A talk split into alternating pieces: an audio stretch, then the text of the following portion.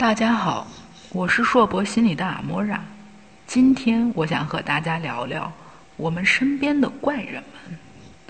我们在和人交往时会发现，有些人很好打交道，有些人则非常难相处，或者一开始很好认识，但关系却很难维持。这是什么原因呢？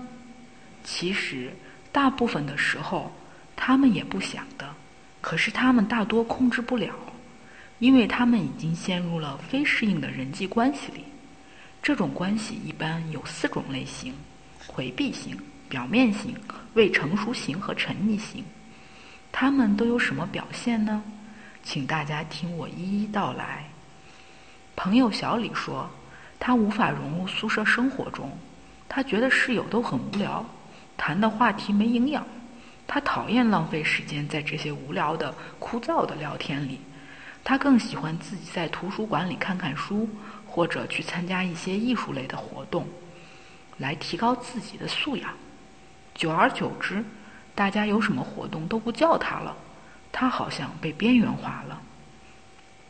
另一个宿舍的小刘从小县城考到大城市，因为地域和文化的差异，一开始他闹了不少笑话。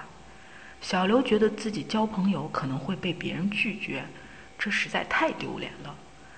这样的话，还不如先自己待着。上面这两位朋友都是回避型，觉得别人无聊的小李是轻视型，而害怕被人拒绝的小刘是不安型。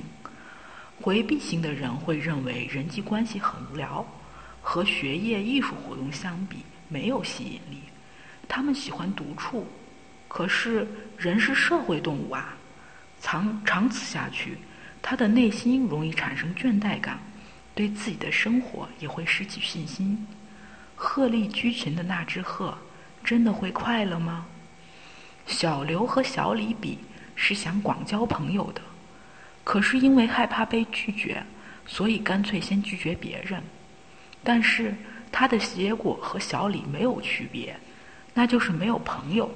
被大家孤立，在和周围人的交往中，小刘更容易受到伤害，感到痛苦。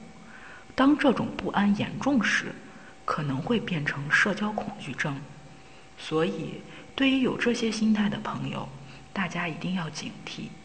回避解决不了问题，面对问题，找方法才是解决之道。表面型的人也有两种。大多数人不愿意打交道的是利益型，他们把人际关系当作获取利益的交易关系，朋友等于可以带来某种好处的实际利益，而游戏型呢，则认为有人际关系的交往要充满快乐，他们常常在找人一起玩玩玩。这两种人都喜欢在别人的面前夸耀自己广泛的人际关系。而这些他们仍引以为傲的关系，常常只浮于表面，因为他们对于长久交往、亲密关系感到不适，害怕这种关系，不喜欢和别人有深入的交往，喜欢变换交往对象，所以当他们遇到困难时，可能很难找到敞开心扉交谈的人。还有其他的类型，我们放在下次再讲。谢谢大家的收听，我们下次见。